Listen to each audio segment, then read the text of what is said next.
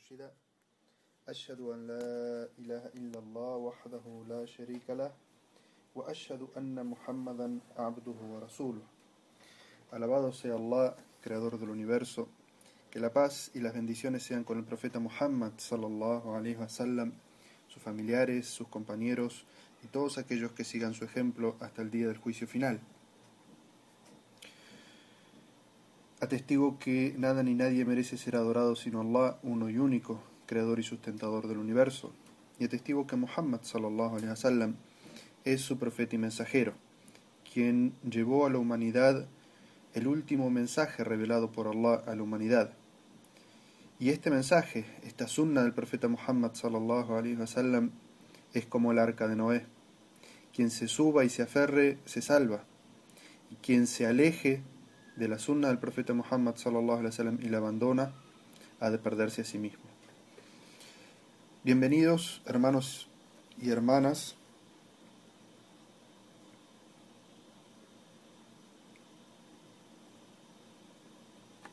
Eh, tengo un mensaje de un hermano que dice que no puede escuchar.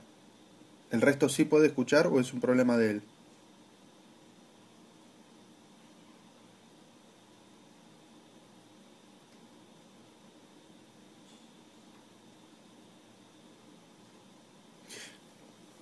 Bien, bienvenidos hermanos y hermanas a esta clase que es nuestra clase de doctrina o aqida o tawhid en este nivel 2 del seminario de ciencias islámicas. Felicito a todos por haber asistido al nivel 1, por haber pasado correctamente el examen. Quiero Allah Azza que ese conocimiento les haya sido de utilidad para eh, conocer mejor su creencia, su doctrina islámica y que eso les haya aumentado la fe. En este nivel 2 vamos a tratar algunos asuntos muy importantes que eh, corresponden a la creencia, a la pida y la aclaración de muchos temas que son muy importantes respecto a lo que es realmente la teología islámica y que son características exclusivas del monoteísmo islámico asuntos que nos van a hacer entender bien qué significa monoteísmo, qué o cuáles son las bases de, ese monoteísmo, y asuntos que van a ver que no se hablan en ninguna otra religión, es decir, ninguna otra religión llega tan profundo en el análisis y la concepción de lo que es el monoteísmo como lo hace el Islam. Sobre todo eso vamos a hablar en este nivel 2. Nuestra primera clase, eh, el texto que yo tengo aquí, sobre el cual debemos regirnos, es el mismo que ustedes han eh, ya bajado de la página de internet. Eh, creo que lo tienen delante de ustedes. Eh, el, primer tema es una introducción y vamos a seguir la misma metodología del nivel 1, es decir, vamos a ir leyendo el, el texto, que es nuestro texto madre, y vamos a ir explicando esto. Esta introducción uno podría ponerle por título La historia del monoteísmo, cómo aparece la idolatría en la humanidad y cómo la concepción islámica de esta parte de la historia difiere tangencialmente con la antropología. Dice el texto, Todas las alabanzas son para Allah, quien nos creó para su exclusiva adoración y nos concedió de sus mercedes para que se lo agradezcamos. Las bendiciones y la paz sean con nuestro profeta Muhammad sallallahu alaihi wasallam, quien invitó a la declaración de unicidad de Allah, quien llamó al monoteísmo, y se mantuvo paciente frente a las adversidades por esta noble causa hasta lograr el restablecimiento de la doctrina del monoteísmo y la derrota de la idolatría y de sus adeptos. La paz y bendiciones sean con la familia del profeta y sus compañeros que siguieron sus pasos, adoptaron su guía recta y se esforzaron con empeño por la causa de Allah. Esta primera parte de la introducción son alabanzas a Allah, quien merece toda la adoración y no podemos adorarlo ni alabarlo a Allah como realmente merece. Y también es un elogio a Muhammad sallallahu alaihi wasallam, quien dio toda su vida y todo su esfuerzo por hacernos llegar el mensaje del Islam. Y como muy bien dice el autor, dice, se mantuvo paciente frente a las adversidades por esta noble causa. Y estas yo creo son palabras fundamentales en este primer párrafo, porque como musulmanes tenemos que saber que Allah nos ha elegido para llevar adelante este mensaje, pero que este mensaje no se lleva ni se transmite sino enfrentando dificultades. Y si quienes fueron mejores que nosotros, que son los profetas de Allah, mejores como seres humanos, mejores y superiores en la fe, en la creencia, y tenían esa relación única con Allah de la inspiración, de la revelación, y ellos tuvieron que llevar adelante grandes dificultades. Entonces, ¿cómo nosotros no íbamos a tener también que soportar adversidades y dificultades en nuestro camino por vivir el Islam y por transmitir el Islam? Así que hermanos y hermanas, prepárense, porque este es un camino en el que uno tiene que saber que esas dificultades son partes de la sunna de Allah, es decir, de la tradición de Allah con los creyentes. Y Allah dice eso muy claro en el Sagrado Corán en un versículo cuando dice, ¿acaso creen que se les va a dejar decir creemos y no van a ser probados? Es decir, que Allah sí nos deja decir creemos, creo en Allah y creo en su mensajero, pero Allah nos va a probar para ver la sinceridad que tenemos en esa declaración si esas palabras nacen sinceras del corazón y estamos dispuestos a sufrir las dificultades que eso implique, las dificultades del camino, o son simplemente palabras vanas que salen en momentos de facilidad, pero ante la menor dificultad nos escapamos por la tangente. Así que sepan hermanos y hermanas que llevar adelante la fe, llevar adelante el Islam, implica tener paciencia ante las adversidades y pedir por esa dificultad, pedirle a Allah que nos dé una facilidad y que nos dé una salida. Y esa era la sunna, la enseñanza del profeta Muhammad sallallahu alaihi wasallam. Cada vez que tenía una dificultad, le pedía a Allah que le diera fortaleza para afrontarla y que le diera una salida pronta. Luego dice el texto, el monoteísmo es un principio auténtico e innato en el ser humano mientras que la idolatría es considerada un agente accidental e intrusivo. A este respecto dijo Ibn Abbas, compañero del profeta sallallahu alaihi wasallam, que el profeta dijo, no, este es un dicho de Ibn Abbas, entre Adán y Noé transcurrieron diez siglos, y durante todo este tiempo los hombres se mantuvieron una vida de sumisión a Allah, llevando de este modo el monoteísmo a su pura práctica. Estas palabras de Ibn Abbas, del, compañero del profeta Muhammad sallallahu alaihi wasallam, nos hablan de que desde el primer ser creado, Adán, y hasta el profeta Noé, transcurrieron diez siglos, y estos siglos, la palabra original en idioma árabe es Qurun. Y la palabra Qurun o Qarn puede eh, utilizarse para siglo, puede utilizarse para generación y también puede eh, utilizarse para describir un periodo o un ciclo de tiempo. Así que en esto, eh, alhamdulillah, no hay, no hay, ninguna contradicción con la, con la ciencia, porque estos ciclos de tiempo, Allah sabe cuántos pueden ser. Es decir, que, de, de cuántos años o de cuántos miles de años pueden ser. Pero lo que nos está diciendo Ibn Abbas y que a nosotros nos interesa en este contexto del estudio de la teología es que entre Adán y Noé, que fue el primer profeta enviado a su pueblo, la gente mantuvo el monoteísmo. Y que fue en ese pueblo, en el pueblo de Noé, donde comienza la idolatría. Y aquí es donde, como dije en lo que podría ser el resumen del título de este capítulo, es una diferencia sustancial que existe entre la concepción de qué es primero y qué es después entre la ciencia islámica y la antropología.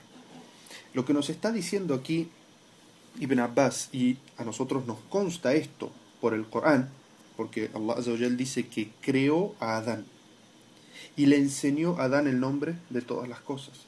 Y Allah creía en Allah y adoraba solamente Allah. Es decir, que nosotros sabemos que la concepción por nuestra teología es que el inicio o la base de la creencia en el ser humano es el monoteísmo.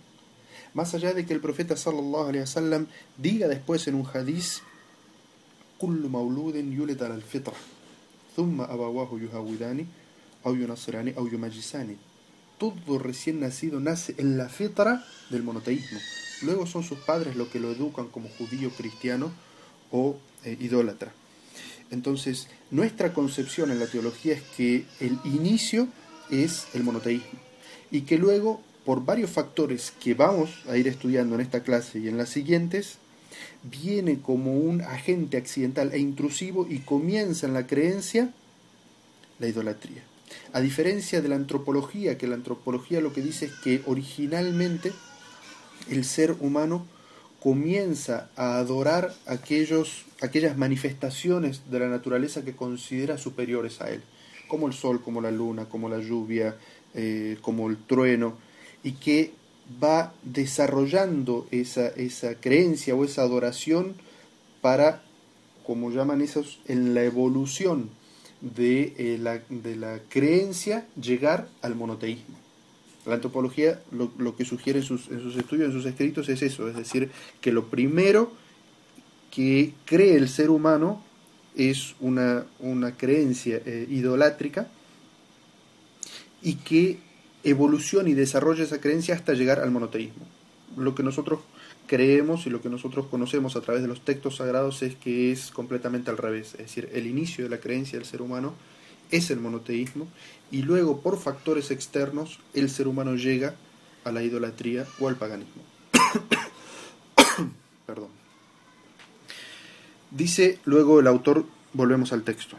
El primer acto de idolatría registrado en la faz de la tierra se asocia al pueblo de Noé, el cual exageraba en la veneración de las personas justas y piadosas hasta tal punto de llegar a representar sus imágenes en forma de ídolos y en última instancia distinguirlos con la adoración. Entonces Allah envió a su profeta Noé, que la paz y las bendiciones de Allah sean con él, para vedarle a su pueblo la práctica de la idolatría y exhortarle para que adorara, volviera a la adoración de Allah único sin atribuirle coparticipa alguno. Esta parte es muy importante porque nos habla históricamente de que el primer acto de idolatría en la humanidad fue registrado en este pueblo y que Allah Azawajal para corregirlo, es decir, para que la gente vuelva al sendero del monoteísmo envía a un profeta. ¿Cuál era la misión del profeta? La misión del profeta era que les evidenciara lo eh, errado de haber caído en la idolatría y el paganismo y que volvieran al mensaje o a la adoración única de Allah. ¿Cuáles fueron las causas en ese pueblo de que la gente cayera en la idolatría? Y eso es algo que está mencionado en la sunna del profeta Muhammad sallallahu alaihi para que nosotros tomemos conciencia de ello y para que tomemos ejemplo de ello y que esos mismos factores no los vayamos a repetir porque aunque en nuestra vida no veamos que esos factores lleven directamente a la idolatría, sí en varias generaciones, tal como explica la sunna, podrían llevar a idolatría. Y como sabemos, el Islam tiene una regla básica en muchos aspectos, sobre todo en temas de teología, que es cortar por lo sano. Es decir, aquellas cosas que podrían llevar a lo ilícito o podrían llevar a la idolatría son prohibidas desde un vamos desde antes de llegar. Un ejemplo de esto que podemos encontrar en el Sagrado Corán es cuando Allah dice Wala no os acerquéis a la eh, fornicación. Es decir, Allah no dice no forniquéis, sino que dice no os acerquéis a la fornicación. Porque todos entendemos que para llegar a la fornicación se tienen que dar muchos pasos anteriores que es cuando el hombre y la mujer se relacionen sin ningún tipo de código aceptable por la Sharia. Cuando se hablan aquellas cosas que no se deben, cuando se encuentran encuentros que no se deben. Es decir, se tienen que ir dando cuando hay toques, roces del cuerpo que no se deben. Es decir, se tienen que ir dando todos esos pasos para que finalmente se llegue a la fornicación. Entonces, el Islam, ¿qué es lo que prohíbe? El Corán, ¿qué es lo que prohíbe? O la taqrabu. Es decir, no os acerquéis a la. Entonces, significa que todos esos pasos anteriores que llevarían a un final ilícito son considerados por la Sharia también ilícitos en sí mismos. Y por eso es que el Islam hace tanto hincapié en que la relación del hombre y la mujer tiene un código de, de comportamiento y de ética, que si este hombre y esta mujer no están casados y no son familiares directos, deben hablar dentro de eh, un código y de una forma, y no debe haber contacto físico entre ellos porque romper cualquiera de estos códigos puede llevar, no necesariamente, pero puede llevar a la fornicación. Entonces el Islam en ese aspecto tiene eh, una política de preservar la salud, cortando algunos, eh, algunos asuntos que podrían llevar a la enfermedad. Entonces, en este aspecto, volviendo al texto, fíjense cuáles fueron las causas que llevaron a la idolatría. Dice la exagerada veneración de las personas justas y piadosas. Primero, nos está diciendo que había en esa sociedad a la idolatría. Dice la exagerada veneración de las personas justas y piadosas. Primero, nos está diciendo que había en esa sociedad personas justas y piadosas. Es decir, que eran monoteístas, eran correctos adoradores de Allah y además impartían justicia en esa sociedad. Es decir, todo esto llevaba a que las personas de esa sociedad los admiraran.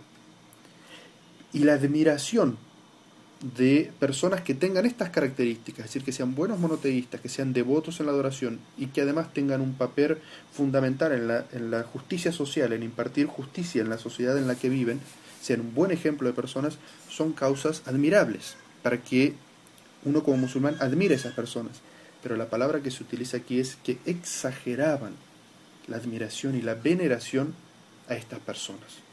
Entonces, dentro de su contexto, la admiración de las personas correctas está bien, pero si lo sacamos de contexto y se exagera, y ahora vamos a ver cuáles pueden ser algunas de estas manifestaciones, pueden llevar a la persona a idolatrar a esas personas a las cuales admiraba.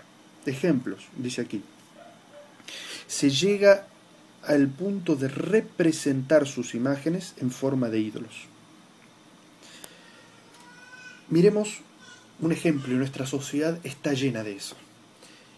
En la mayoría de las, de las plazas y parques que nosotros tenemos en, en toda Latinoamérica y España, en el medio de esas plazas hay un prócer, un héroe, al que se le hace una estatua. ¿Qué es lo que se quiere representar con eso? Se quiere representar la virtud mayor que tenía, si era el libertador del país, si fue alguno de los que luchó por, el establecimiento del bienestar, si es eh, una, eh, obra de arte, una escultura en la cual se representa eh, un pensamiento como el pensador, la justicia, es decir, se representa la imagen de, esa virtud que tenía la persona en algo eh, que es eh, una, en principio una estatua, porque en principio no es un ídolo, sino que la representación de ese, de ese concepto. Esa es la primera instancia. Y en el hadith del profeta sallallahu alaihi wasallam, cuando habla sobre la, la cronología, dice que la primera generación se le aparece Shaitán, que es el instigador natural al mal, y les dice, ustedes que admiran a esta gente, y esta gente eh, que tiene esas virtudes ha fallecido y ya no está en, vuestros círculos, ¿por qué no hacen una representación de ellos y lo ponen en el lugar que ocupaban? Es decir, si había un sabio anciano que siempre iba y se sentaba en un parque, hagan una representación de él, para que la gente cuando pase recuerde esa, eh, esa virtud o a esa persona y su trabajo, su función, su misión. En un principio uno podría decir qué malo hay con esto. En un principio uno respondería absolutamente nada. La primer generación sabe exactamente cuál fue el objetivo por el cual fue hecho esa, esa estatua. Es obra de arte, uno podría llamarle. ¿Cuál fue? La de recordar a la gente la virtud o la virtud de una persona. A la segunda generación, que ignora el concepto de la primera generación se le aparece Shaitán y le dice, ¿por qué creen que vuestros padres vuestros ancestros, vuestros antecesores hicieron esta estatua? Es porque ellos veneraban a estas personas y les pedían luz, orientación, guía, que realicen algo por ellos en el más allá, porque ellos ya al estar muertos están en el cielo, están más cerca de Dios. Todos esos conceptos que nosotros escuchamos a diario. Es decir, tanto la, Iglesia Católica como el paganismo en general que existe en la, en la, en la sociedad occidental en la que nosotros vivimos, a todas esas estatuas o a la mayoría se le termina rindiendo algún tipo de culto. Se le hace eh, un, un, día al año en el que se le hace una festividad o se le hace eh, una fiesta y se le recuerda. O eh, se, es, esa, esa costumbre tan pagana, pero que en el Islam tenemos tan claro de que es ir tirar una moneda y hacerla y pedirle un deseo, como si realmente esa estatua pudiera conceder algún deseo, pero es que la gente está tan lejos del Tawhid que ya no, se da cuenta, porque Shaitan los ha llevado tan lejos del Tawhid que ya no se dan cuenta. Entonces, aquí lo que nos está diciendo el autor es que una de las formas fundamentales que tiene Shaitan de llevar a la gente a la idolatría es representar en imágenes. Entonces, a nosotros como musulmanes nos sirve, y basado en lo que expliqué anteriormente, de que el Islam corta por lo sano, por eso es que hay una prohibición tan eh, completa de eh, hacer estatuas y más todavía de colocar estatuas en los hogares o en los lugares públicos. Porque uno hasta cierto, hasta cierto punto también puede preocuparse, pero, pero ¿por qué el Islam hace tanto énfasis en que no puede haber un, una, una estatua en una plaza? ¿O por qué yo no puedo tener eh, en mi casa una, eh, una estatua pequeña de, un animal, de, de, una persona, de algo incluso que fuera artístico, entre, entre comillas, es decir, una, una imagen de un pensador o una, una estatua eh, conocida? ¿Por qué no? Por esto.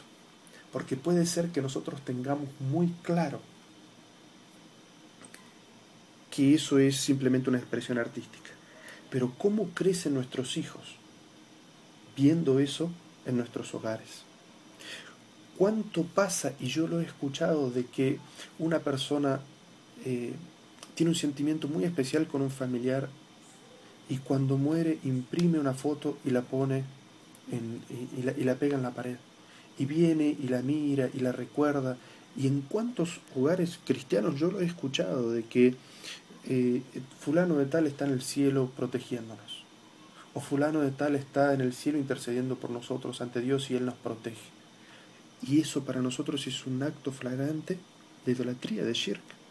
Entonces, para protegernos de caer nosotros o generaciones después en ese tipo de idolatría es que el Islam tiene una política de prohibir eso en este mundo. Dice luego el autor todos los mensajeros de Allah que siguieron a Noé actuaron del mismo modo y se sostuvieron de la misma doctrina. Dice Allah en el Sagrado Corán, y por cierto que antes de ti no enviamos a ningún mensajero al que no le reveláramos, no existe más divinidad que yo, adorarme solamente Es decir, lo que nos dice aquí el autor es que todos los profetas y todos los mensajeros llevaron el mismo mensaje a sus pueblos. ¿Cuál era este? Hay una sola divinidad creadora y una sola divinidad con derecho a ser adorada, entonces adórenlo únicamente a Él. Y leyendas no fueron introducidas sino a causa de la tolerancia respecto al conocimiento del monoteísmo, la exageración en la veneración de los hombres virtuosos y el contentar y el contentarse con la sola idea de identificarse con el nombre de Islam, pues ello dio lugar a que surgiera la idolatría. Esta frase que nos está dando aquí el Sheikh Muhammad ibn Ibrahim es muy importante. Nos da tres puntos fundamentales por las cuales surge la superstición, la leyenda. Y la superstición y la leyenda es lo que lleva directamente a la idolatría. Primero dice la tolerancia respecto al conocimiento del monoteísmo. Tolerancia aquí significa la laxitud, es decir, como no se estudia el tema del monoteísmo, la doctrina, la akida, el tawhid, en, en detalle, uno por ignorancia llega a caer en actos de idolatría sin saber y en transmitir la idolatría a sus hijos sin saber. Es decir, que esa es la primera causa, que la gente, que el musulmán no conozca bien creencia y sepan que esa es una de las fallas fundamentales y que por eso muchos de los males que sufre la comunidad islámica en América Latina y en el mundo es a causa de que no se tiene un conocimiento básico y detallado de lo que es el monoteísmo. Porque uno cuando entiende el mensaje del Islam se da cuenta que la base del Islam es el monoteísmo. Y que uno lo que más tiene que conocer y manejar como conocimiento es el monoteísmo. Y que después viene el fiqh. Que después viene la jurisprudencia. Y que uno aplica de la jurisprudencia tanto como puede. Y adora a Allah tanto como puede. Y se aleja de las prohibiciones tanto como puede. Pero que esas cosas no lo sacan a uno del Islam pero lo que lo hace entrar a uno en el Islam es el Tawhid y lo que lo saca a uno del Islam es caer en un acto de shirk. Entonces uno se da cuenta de cuánto más es importante centrarse en el estudio del Tawhid y cuánto más es importante analizar cada uno de los aspectos de la vida de uno y de la crianza de sus hijos sobre el tema del Tawhid inicialmente. Y luego uno va adorando a Allah tanto como puede, aferrándose a lo ilícito tanto como puede y apartándose de lo ilícito tanto como puede. Pero la base de todo es el Tawhid. Por eso es que el Sheikh Mohammed ibn Ibrahim aquí nos dice que una de las primeras cosas que llevan a que la gente caiga en supersticiones y termine cayendo en idolatría es primero que la tolerancia respecto, es decir, no tener el conocimiento correcto de lo que es el Tawhid. El segundo tema es la exageración en la veneración de los hombres virtuosos. Es decir, tomar ejemplos y roles en personas piadosas es lo correcto. Uno toma al profeta Muhammad sallallahu toma a los sahabas, toma a las esposas de, eh, del profeta alaihi y de los sahabas. Uno busca en el ejemplo de los sabios y la gente virtuosa de esta nación quienes nos guían y nos llevan. Por eso siempre es normal de que si uno tiene una duda y no sabe cómo hacer algo, uno va a la mezquita y habla con el sheikh y trata de buscar en el sheikh y en la imagen del sheikh y en la familia del sheikh el ejemplo de musulmán a seguir. Y eso es lo correcto. Lo que uno no debe hacer es exagerar. Y aquí exageración, como lo vamos a ver más adelante, es darle prioridad a la palabra de ellos sobre la palabra de Allah en el Sagrado Corán o del profeta en la sunna, o de ponerlos a ellos en el papel de intercesores entre uno y Allah. Como uno hace un pecado y va y le dice al sheikh arrastrando la, la, la, costumbre que uno tenía de ir y contarle todo al, cura o confesarse con el cura y que el cura es el que intercede o el que perdona, uno va al, al sheikh y piensa que parte del proceso de arrepentimiento es contarle al sheikh los pecados que uno ha cometido y le pide al sheikh que haga dua por uno. Y ahí es donde está la equivocación. Entonces, esta es parte de la exageración en la veneración de los hombres virtuosos. Y la última, eh, que nos, nos, dice aquí el Sheikh Muhammad ibn Ahim, es contentarse con la sola idea de identificarse con el nombre Islam. Es decir, yo soy musulmán. Y por lo tanto, como soy musulmán, todo lo que haga, todo lo que crea es válido y no tengo nada que cuestionarme, no tengo nada que aprender. Eso es una de las cosas que llevan a, la, eh, a, caer en supersticiones, en leyendas, en idolatría.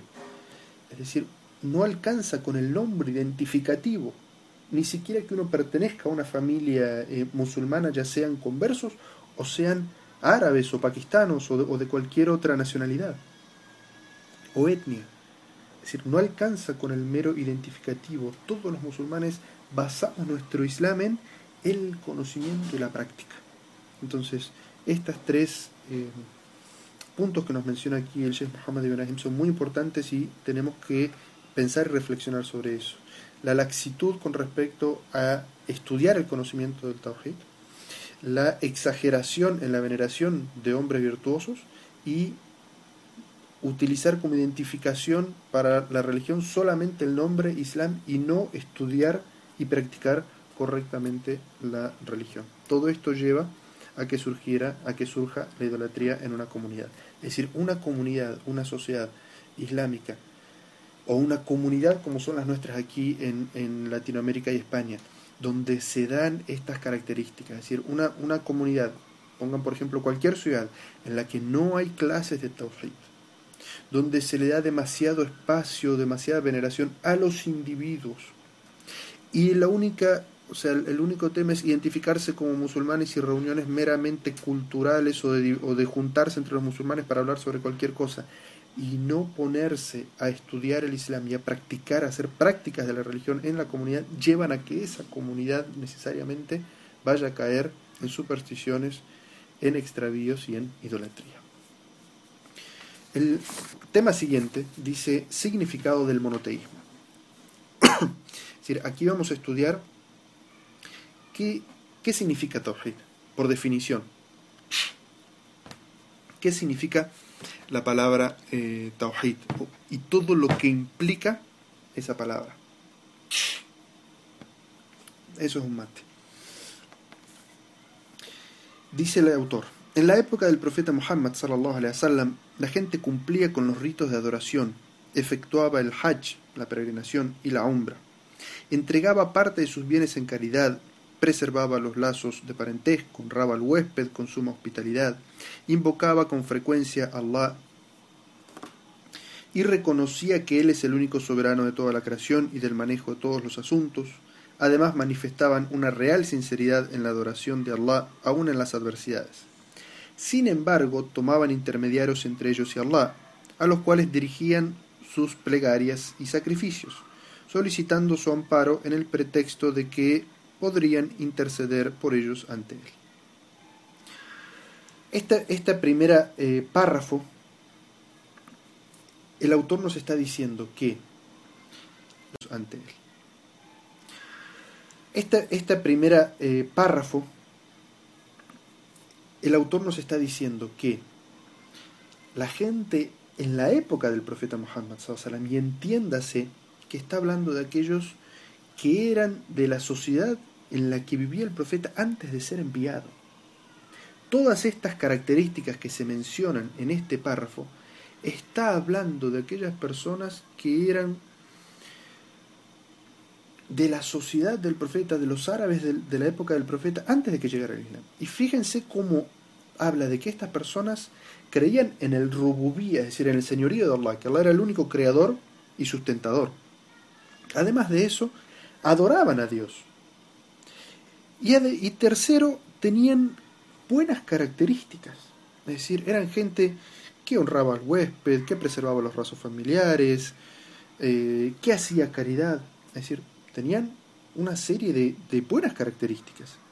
Sin embargo, Allah les envía a Muhammad a sacarlos de la idolatría. Es decir, que estas tres características, y analicen bien a la luz de la sociedad en la que nosotros vivimos, el hecho de que una persona diga, Dios es el único creador del universo, y adora a Dios, aunque también adora a otros, y tiene buenas características. La Madre Teresa de Calcuta. Es decir, en todas las sociedades hay gente que se dedica a los huérfanos, que se dedica a los pobres, que se dedica a los enfermos con sida, que da caridades, que ayuda por el bienestar social. Sin embargo, eso a los ojos de Allah no los hace monoteístas. El hecho de que crean en un único Dios creador, que adoren a ese Dios, más allá de que adoran, hacen otro otros actos de adoración a, a quien no es Dios, y tengan buenas características como seres humanos, no los hace gente del paraíso. Continúa explicando el autor y dice, por este y otros motivos, Allah envió a Muhammad con el propósito de revivir la religión de, su ancestro Abraham y para prevenirles de que esas prácticas de consagración y creencias deben ser únicamente para Allah, advirtiéndoles que esa conducta que ellos tenían de dedicarles actos de adoración a otros que Allah arruinaba todo acto de adoración y social que ellos realizaran. Es decir, si uno cree que existe un solo Dios creador y sustentador, pero le pide a los intermediarios, a los ídolos, deposita deseos, hace promesas a un santo o a una virgen, eso destruye su monoteísmo con respecto a la creación y al dominio, y además hace que todos sus actos, ya sean de devoción a Dios o sus buenas obras, queden arruinadas, no sirvan para nada en la balanza del día del juicio final. Entonces, ese era el mensaje fundamental que le transmitía el profeta Sallam a su pueblo. Él no le hablaba a una gente que no creía en Dios, como cuando uno muchas veces tiene que hablar con un ateo, que no cree, dice, yo no creo en nada, no creo que exista un Dios. Muhammad Sallam le hablaba a gente que ya estaba un paso más arriba de ellos. Es decir, ellos decían, como dice el Sagrado Corán, pregúntales, ¿quién ha creado los cielos y la tierra? Te responderán, Allah. Es decir, ellos creían en la existencia de Allah como creador y como sustentador. Sin embargo, tenían ídolos a los que ellos ponían como intermediarios entre ellos y Allah. Santos y vírgenes, tal cual la imagen, ¿sí? a los cuales le pedían, le pedían protección, le pedían que les conserven, hoy el, santo del trabajo, el santo de la protección, el, el angelito de no sé qué, la virgen de no sé cuánto. Es decir, exactamente lo mismo.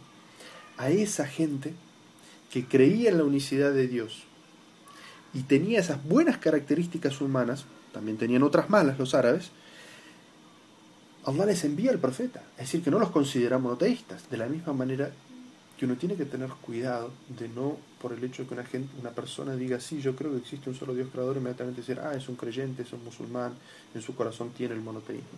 Cuidado, para que, como nosotros como musulmanes digamos, una persona tiene tawhid, monoteísmo en su corazón, tiene que cumplir con las tres partes, juntar en su corazón las tres partes del tawhid, las cuales ingresamos a estudiar inmediatamente ahora. Es decir, cuando hablamos de tawhid, de monoteísmo en el Islam, en la ciencia, la teología islámica, eso implica tres aspectos.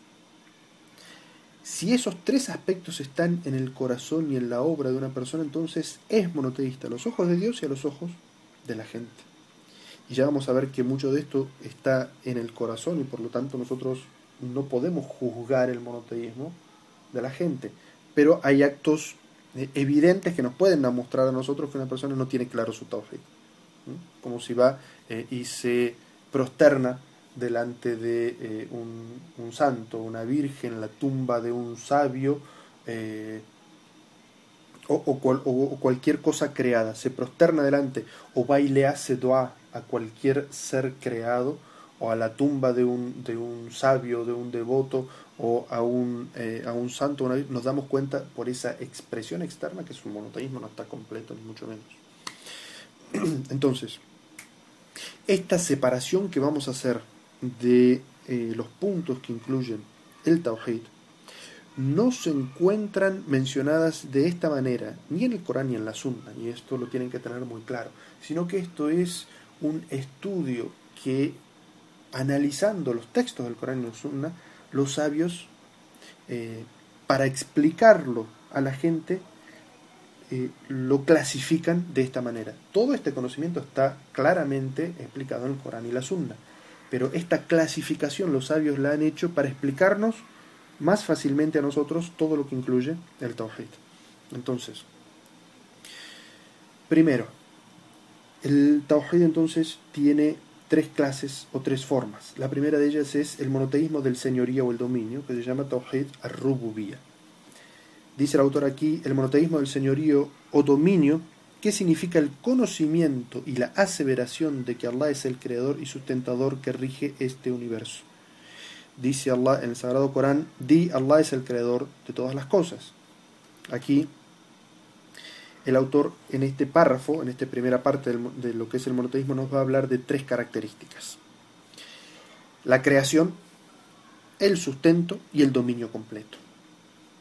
Es decir, estas tres características tienen que estar en la creencia de una persona para que tenga la creencia en el rububía. Entonces, este primer versículo nos habla de lo primero que es la creación. Di, Allah es el creador de todas las cosas. El segundo tema, que es el sustento, dice un versículo del Sagrado Corán, no hay ninguna criatura en la tierra cuya prohibición no recaiga en Allah. Y luego menciona sobre el tercer tema, que es el dominio completo sobre este universo que Él ha creado y Él sustenta. Dice, ¿y quién rige el mandato? Es decir, ¿quién tiene la orden completa y el dominio de todo? La gente dirá, Allah. Además, el Sagrado Corán niega que Allah tuviera que copartícipe en la creación y en el sustento. Es decir, estas tres características que acabamos de mencionar, creación, sustento y dominio completo, para nuestra teología no alcanza solamente con asignárselas a Allah, sino que tenemos que negársela a todo otro que no es Allah. Y fíjense cómo nuestra shahada, nuestro testimonio de fe es así. Como comenzamos diciendo la ilaha, no hay divinidad. Es decir, nadie es creador, nadie es sustentador y nadie tiene dominio completo illallah, excepto Allah. Es decir, esa es la forma de la teología islámica, negarlo de todos y afirmarlo solamente en Allah. Entonces, afirmamos que Allah tiene estas características de creación, sustento y dominio completo y las negamos de todo otro que no sea Allah. Fíjense, analicen conmigo estos dos versículos que siguen. Dice, esta es la creación de Allah. Mostradme lo que han creado los que adoráis fuera de Él. Es decir, este es una, un desafío que el profeta hace a, eh, a los incrédulos, a los idólatras, para llamarlos a la reflexión lógica. Y dice, todo lo que los rodea a ustedes es la creación de Allah, ¿no es así? Dice, muéstrenme entonces qué es lo que ha creado ese ídolo que estás adorando ahora. ¿Qué es lo que ha creado? Evidentemente nada. Luego dice el otro versículo, ¿y quién será el que los provea si Allah retiene vuestro sustento? Otra, otra fórmula lógica para que la gente que reconoce que Dios es el que desciende el sustento del cielo, dice, si Dios les quiere impedir el sustento, ¿acaso ese ídolo que estás adorando, Él va a poder dártelo contraviniendo la, la orden de Allah? No, entonces no tiene ningún poder. Entonces no puede, realmente no es Él realmente quien te sustenta no tiene dominio completo sobre todas las cosas, por lo tanto no es una divinidad, no corresponde que le adores. Continuando con el, con el texto, dice, Allah ha creado a toda la humanidad con la tendencia innata de reconocer su señorío, pues incluso los propios idólatras que le asociaban otras divinidades en la adoración afirman su unicidad en el dominio. Dice Allah exaltado sea en el Sagrado Corán, y si les preguntas quién creó los cielos y la tierra, te dirán, que los creó el insuperable, sin igual, el omnisciente. Es decir, la naturaleza innata del ser humano es que uno nace reconociendo el señorío, es decir, que existe un Señor superior que ha creado todo y que Él es el que nos sustenta, el que desciende sus bendiciones sobre nosotros y el que tiene un dominio completo. Y por eso, cuando dijimos anteriormente, el profeta dice, todos los recién nacidos nacen originalmente con esa creencia, con esa inclinación innata a creer en esto. Pero luego sus padres son los que lo educan a que pueda haber otro creador, a que otros, eh, hay intercesores en el descenso del, em, del sustento y que hay santos o vírgenes o pónganle el nombre que le pongan que tienen algún dominio sobre algún asunto de la creación y que hay que pedírselos a ellos. Es decir, si uno quiere lluvia, en vez de pedir sobre Allah, que se lo pida al ángel de la lluvia. Es decir, si uno quiere trabajo, en vez de pedir sobre Allah, que se lo pida al santo del trabajo, y así. Pero originalmente el ser humano nace con la inclinación a dedicarle y esperar eso solamente de Allah. De esto, de esto podemos sacar eh, ciertas conclusiones. La primera es que esta forma de Tawhid es compartida entre los musulmanes y seguidores de otra religión o otros eh, formas de creencia. Pero que no, la segunda conclusión es que no alcanza con tener esta parte de creencia para ser definido o descrito como monoteísta, si no se tienen las que siguen. Aquí terminamos con la primera forma de Tawhid, que es el Tawhid Rububía o el monoteísmo en el señoría y el dominio. El número dos, la segunda forma o clase de Tawhid, es el Tawhid del Asma y el Sifat. Dice el monoteísmo en los nombres y atributos de Allah, lo cual significa que se debe describir a Allah tal como Él mismo lo determina, e igual como lo describió su mensajero, resaltando sus rasgos de perfección y excelsitud, dice aquí, este, sería grandeza o divinidad, sin recurrir a ninguna adaptación, analogía, distorsión o negación de cualquier atributo divino. Este tema que vamos a estudiar es muy importante en nuestro tawhid, en nuestro monoteísmo, es decir, cómo nosotros creemos en nuestro Señor, cómo nosotros conocemos y describimos a nuestro Señor, cómo es Allah, lo conocemos a través de sus nombres y sus atributos, cuál es nuestra creencia con respecto a los nombres y los atributos de Dios, cómo lo describimos nosotros a Él. Lo primero que nos, nos dice aquí el autor es que lo describimos tal como Él se describió a sí mismo. ¿Qué significa esto? Tal como Allah lo se describe a sí mismo en el Sagrado Corán, porque ese es el único texto que nosotros tenemos de la revelación que sabemos que está sin ningún cambio ni ninguna tergiversación. Es decir, cada palabra que se encuentra allí en idioma árabe original es la revelación misma de Allah y como Allah se describe en esa revelación, lo describimos a Él, porque quien mejor que Él se conoce a sí mismo y sabe qué palabras utiliza para describirse a sí mismo y qué es lo que implica cada una de esas palabras. La segunda fuente para la descripción y el conocimiento de Allah es, dice el autor, cómo lo describió el mensajero. Es decir, el profeta Muhammad sallallahu alaihi wasallam en aquellos hadices que son auténticos. Y cuidado con esto, los hadices en los que describimos a Allah, uno tiene que saber que son hadices auténticos del profeta sallallahu alaihi wasallam, es decir, que han pasado por ese examen por el cual se averigua la exactitud y la fiabilidad de ese hadiz. Cuando sabemos que ese hadiz es auténtico, por ejemplo, todo lo que está registrado en las dos colecciones auténticas al Bukhari y Muslim, y vuelvo a decir en su idioma árabe original. Las traducciones siempre hay que analizarlas. Porque la, traducción siempre es la interpretación de un ser humano. Entonces uno debe regirse por el eh, texto original en su idioma siempre. Es decir, las, las conclusiones básicas no pueden sacarse sobre una traducción, sino que deben siempre basarse sobre su idioma original uno en una traducción en otro idioma puede explicar, pero nunca puede sacar una conclusión nueva sobre lo que implicaría una palabra en el Corán o en la Sunna basado en una traducción. Siempre hay que volverse al idioma original. Entonces, ¿cómo, lo cómo se describe Allah a sí mismo en el Sagrado Corán y cómo lo describe el profeta sallallahu alaihi wasallam? ¿Por qué? Porque el profeta todo lo que dice es revelación. Allah dice en el Sagrado Corán describiendo al profeta Muhammad, Dice, él no habla por decisión propia, sino que lo que dice es revelación que Allah le inspira. Entonces, todos los hadices auténticos sabemos en los cuales el profeta describe a Allah, sabemos que también son parte de la revelación. Y por eso nuestras dos únicas fuentes para describir a Allah en sus nombres y sus atributos son el Sagrado Corán y la Sunna del profeta Muhammad.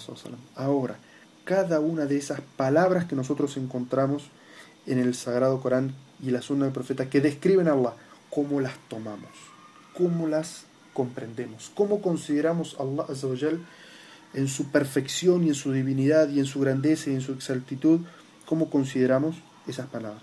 Primero, los sabios han dicho que cada una de esas palabras, y les voy a dar un solo ejemplo, que es de que Allah oye, y después vamos a analizar otros de que Allah oye.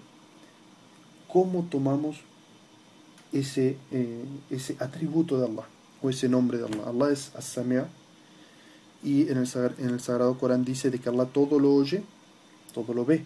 ¿Cómo tomamos esa descripción? Los sabios mencionan cuatro asuntos que no hay que hacer con los nombres de Allah. La primera de ellas es el ta'atil, que es la negación algunas personas cayeron en la fitna por estudios en, la filosofía y, o por tener otras creencias anteriores de que atribuirle un atributo a Allah sería asimilarlo o asemejarlo a la creación. Si decimos que, que Dios escucha, el ser humano escucha, pero el ser humano para escuchar necesita de una oreja, de un oído, de, es decir, todo lo que son los, los, órganos del oído. Y por lo tanto, si decimos que Dios escucha, Dios también tendría que tener una oreja con un oído y entonces no podemos decir que Dios escucha. Dios tiene conocimiento de todo. Así han caído en la fitna de decir algunos. Allah no escucha, simplemente Allah tiene conocimiento. Allah en el Sagrado Corán que dice que Allah todo lo escucha.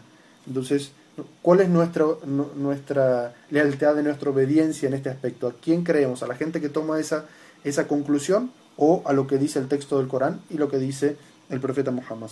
Evidentemente a lo que dice el Sagrado Corán y por eso no podemos caer en esta primera enfermedad con respecto a lo que son los nombres y atributos de Allah, que es la negación, negarlos. El segundo es el tashbih, que es hacer una comparación o una analogía, es decir, compararlos con otros. El tamthil, que es dar una representación de lo que significaría ese eh, atributo. En el, por ejemplo, cuando nosotros estamos, si alguien pregunta, bueno, ¿y Dios cómo escucha?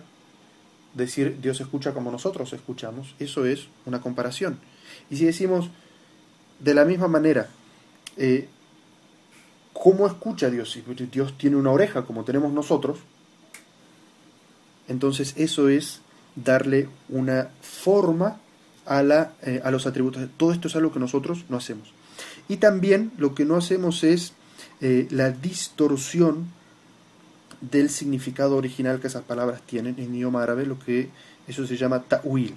Es decir, no decimos, por ejemplo, de que, eh, que Dios oye significa que Dios conoce. Hacemos una, una interpretación y lo sacamos del significado original que tiene la palabra en su idioma árabe. Oír significa oír, no significa conocer. Entonces, Allah nos dice en el Sagrado Corán y nos orienta hacia todos estos cuatro temas que yo les he mencionado que son enfermedades o desviaciones en la comprensión de los nombres y los atributos de Allah. Entonces, anótenlos. El primero es el ta'atil, que es la negación. El segundo es el tashbih, que es analogía o asemejarlo. El tercero es el tamthil, que es darle alguna forma. Y el cuarto es el ta'wil, que es darle una distorsión de lo que significa la palabra originalmente. Allah nos dice en el Sagrado Corán para prevenirnos de caer en alguna de estas cuatro desviaciones. Y dice, y Allah posee los nombres más hermosos. Invocadlo a través de esos nombres y apartaos de los que cometen aberraciones, dice aquí, es, en realidad son los que los niegan a los nombres de Allah. Estos serán castigados por lo que hicieron. Allah nos dice en el Sagrado Corán, este versículo es muy importante, la, eh, lo, que nos transmite en cada palabra. Dice, وَلِلَّهِ الْأَسْمَاءُ الْحُسْنَى fad'uhu biha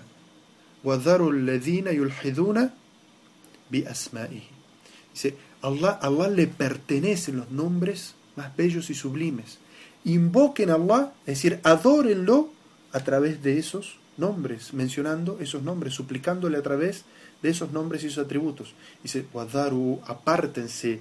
Es decir, que nos está diciendo que los que hacen lo que sigue están equivocados, y uno tiene que apartarse y dejarlos. Al-ledina yulhiduna fi asmaihim, aquellos que niegan y em, distorsionan los nombres Allah. Allah dice que los que niegan los nombres de Allah o distorsionan los nombres de Allah, dice, estos serán castigados por lo que hicieron, es decir, que es un desvío muy grave. ¿Mm? Y dicen en el siguiente versículo, Allah no hay Dios sino Él, suyos son los nombres más sublimes. Es decir, Allah está afirmando para sí mismo sus nombres. Y dice, cada nombre que le pertenece a Allah contiene uno de sus atributos. Pues el conocedor alude al conocimiento, el sabio a la sabiduría, el omnioyente, es decir, el que todo lo escucha, y el omnividente, el que todo lo ve, expresan que Allah oye y Allah ve, y así sucesivamente. Cada nombre representa a uno de los atributos de Allah. Finalmente, ya nos quedan unos pocos minutos, dice el autor, Allah informa que Él tiene rostro, este es otro ejemplo. Allah dice en el Sagrado Corán, pero solo el majestuoso y noble rostro de tu Señor perdurará por siempre.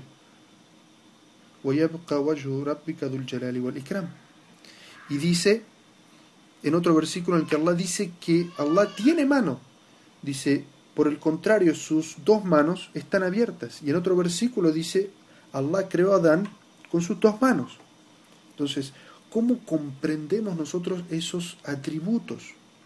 Los comprendemos tal y como son y significan acorde a la divinidad de Allah. Y decimos, ¿cómo es el rostro de Allah? Es el rostro de Allah. ¿Cómo es la mano de Allah? Es la mano de Allah. Sin caer en ninguna de las cuatro desviaciones que mencionamos. La primera de ellas es el ta'atil o la negación, es decir, no podemos decir Allah no tiene rostro o Allah no tiene mano, porque Allah está diciendo en el Sagrado Corán que Allah tiene rostro y que Allah tiene mano. ¿Cómo es? Es acorde a su divinidad. No nos metemos y no tenemos conocimiento ni capacidad, nuestra mente no tiene capacidad de comprender esa realidad. Entonces, la primera enfermedad en la que no caemos es en la de negarlo. La segunda, la del tashbih o la analogía, lo que sería el antropomorfismo. No decimos el rostro de Dios es como el rostro nuestro, tiene dos ojos, una nariz, eh, una boca, barbilla. No. Eso, eso sería el tashbih, asemejarlo. O asemejarlo o decir el rostro de Dios es como el rostro de los ángeles. No.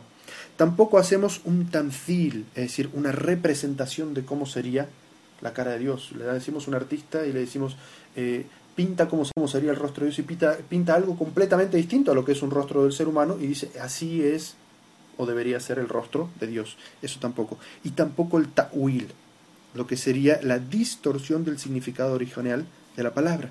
Como por ejemplo decir, cuando Dios dice, pero solo permanece el noble y majestuoso rostro de tu Señor, significa, significa él mismo o significa su poder. Es decir, que solo ha de permanecer el poder de Allah por siempre. Es decir, ¿acaso la palabra rostro y la palabra poder son iguales? ¿Significan lo mismo? Evidentemente no. O cuando, por ejemplo, por el contrario, sus dos manos están abiertas, o Dios creó a Adán con sus dos manos, la distorsión sería decir Dios creó a Adán con su sabiduría y con su conocimiento o con su poder. Es decir, decir que la palabra mano equivale a la palabra conocimiento o poder o sabiduría, cuando en ningún significado lingüístico cabe esa, eh, esa distorsión del significado original. ¿Cuál es nuestra fe en estos casos? Como decimos con respecto a todo lo que describe a nuestro Señor acorde a su divinidad? Es decir, ¿cómo es eh, que Dios ve todo? Él ve todo acorde a su divinidad, porque por eso es Dios.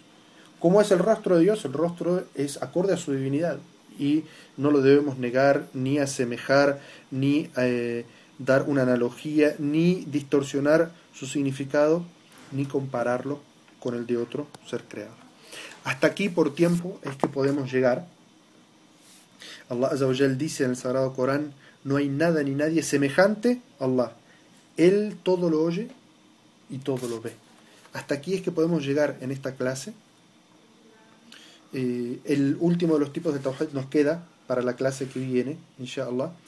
Así que eh, nos vemos dentro de una semana o nos escuchamos dentro de una semana para la segunda clase de este segundo nivel del seminario de eh, Akida y eh, quiera Allah que este conocimiento les, les sirva para conocer mejor eh, su tawhid y que Allah acepte sus buenas obras.